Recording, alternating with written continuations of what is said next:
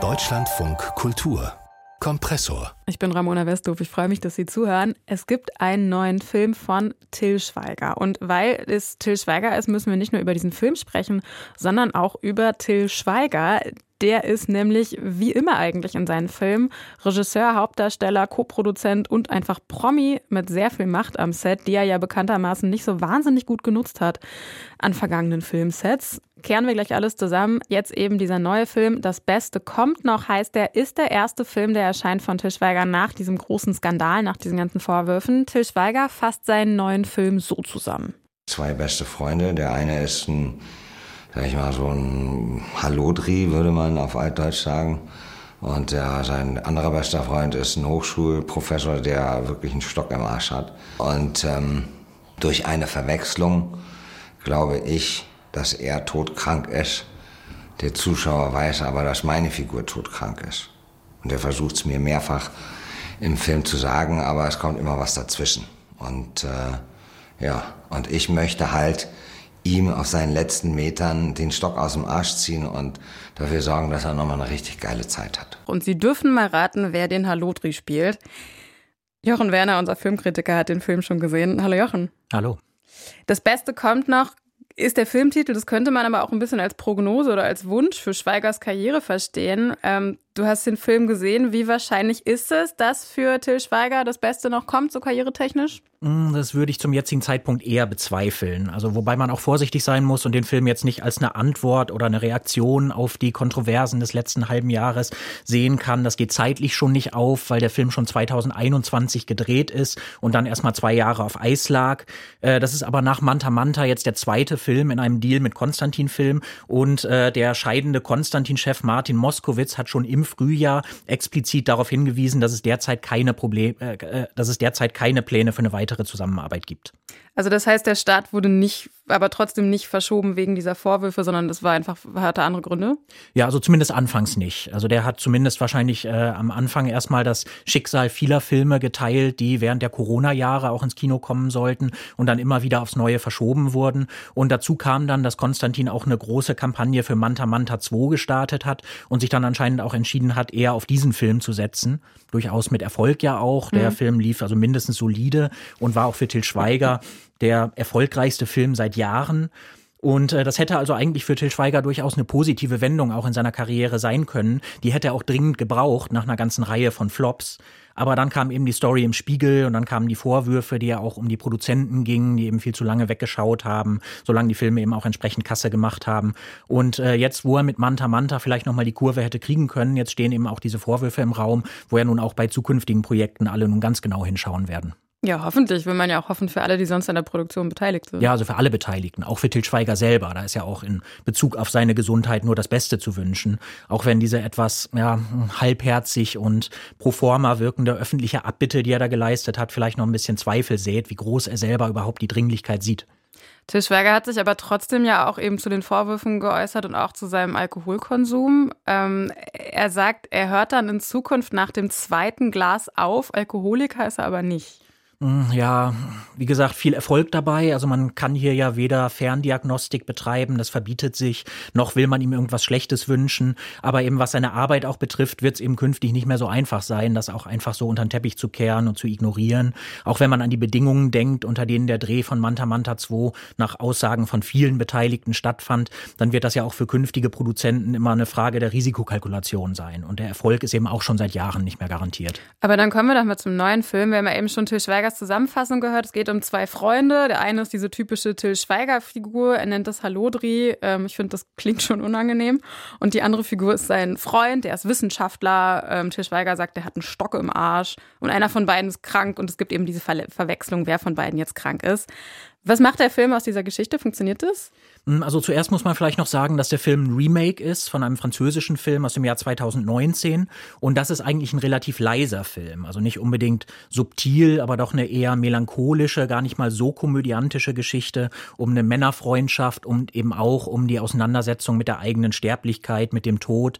Und nun wissen wir aber alle, dass Till Schweiger nicht unbedingt ein leiser Filmemacher ist. Nee. Und das merkt man natürlich auch seiner Version dieses Stoffes an. Und obwohl das eigentlich über weite Strecken eine vorlagengetreue Adaption ist, ist das Ergebnis trotzdem komplett durchgeschweigert. Was heißt denn durchgeschweigert? Wo merkt sich das? Wo merkt man das im Film? Hm, das merkt man in fast jedem Bild und in fast jeder Szene. Also teilweise sind ganze Szenen fast dialoggleich, aber es blickt eben trotzdem an allen Ecken und Enden so dieses Manische durch, was immer in diesen Filmen von Till Schweiger steckt.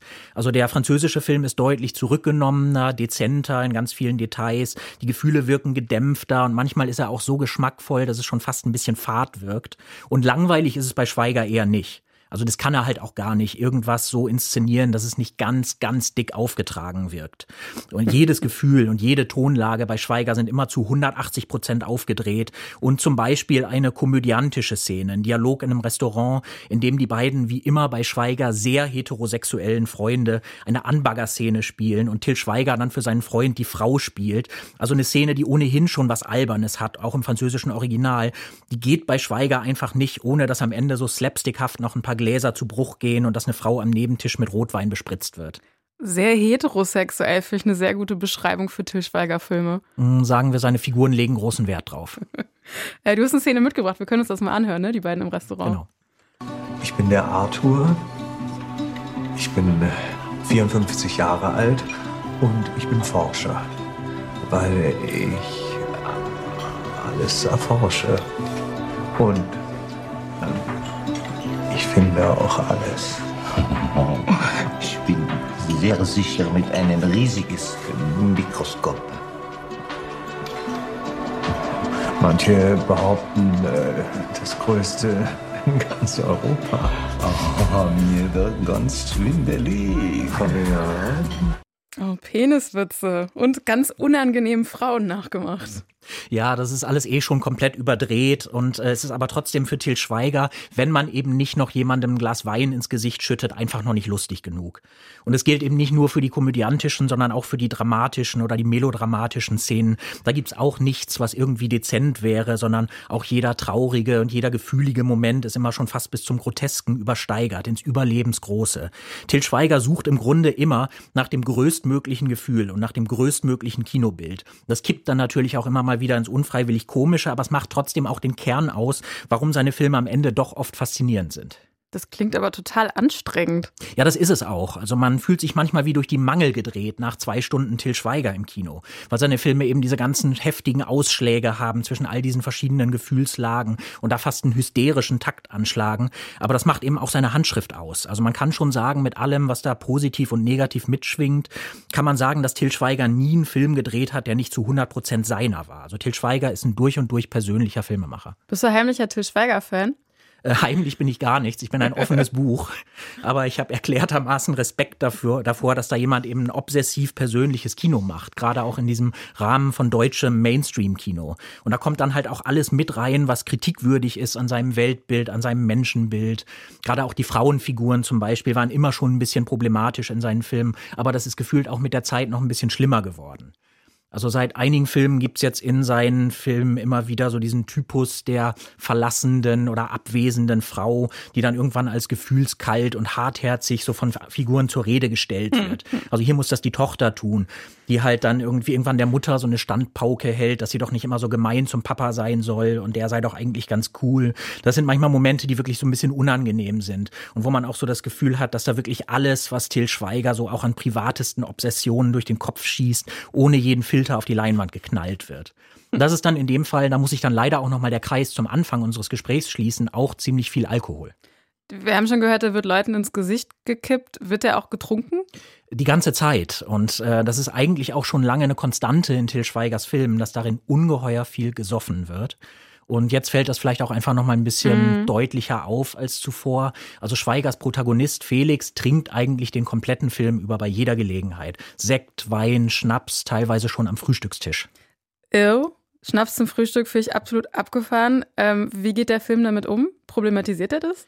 Eher nicht. Also der versucht eher, das alles komödiantisch auszuspielen. Also Felix versucht mit Alkohol, so als Medium der Lebensfreude, seinen zugeknöpften und verklemmten Freund zum Exzess und zum Hedonismus zu verführen. Und der entgegnet ihm dann zwar einmal sogar explizit, er sei ein Alkoholiker, aber der Film möchte eigentlich, dass man zusammen mit Till Schweiger das alles weglacht. Und eigentlich merkt man aber, dass einem dabei gar nicht zum Lachen zumute ist. Seit dem Dreh vor zwei Jahren nicht gut gealtert, dieser Umgang mit Alkohol. Jochen Werner hat für uns den neuen Till Schweiger-Film gesehen. Damit Sie es nicht müssen. Der Film heißt Das Beste kommt noch, kommt heute in die Kinos. Es ist wie immer ein Film von, mit und über Till Schweiger. Das wäre jetzt meine Zusammenfassung. Ich hoffe, das ist in deinem Sinne, Jochen. ja, ich wünsche natürlich trotzdem viel Spaß im Kino bei Das Beste kommt noch. Danke dir fürs Gespräch. Sehr gerne. Das war der Kompressor-Podcast. Ich bin Ramona Westhoff und ich würde mich freuen, wenn Sie uns regelmäßig hören, wenn Sie uns positiv bewerten, wenn Sie uns vielleicht weiterempfehlen an eine Person, wo Sie denken, der oder dem könnte eine tägliche Dosis Popkultur ganz gut gefallen hier von uns. Man findet uns zum Beispiel in der Deutschlandfunk Audiothek-App. Bis morgen. Ciao.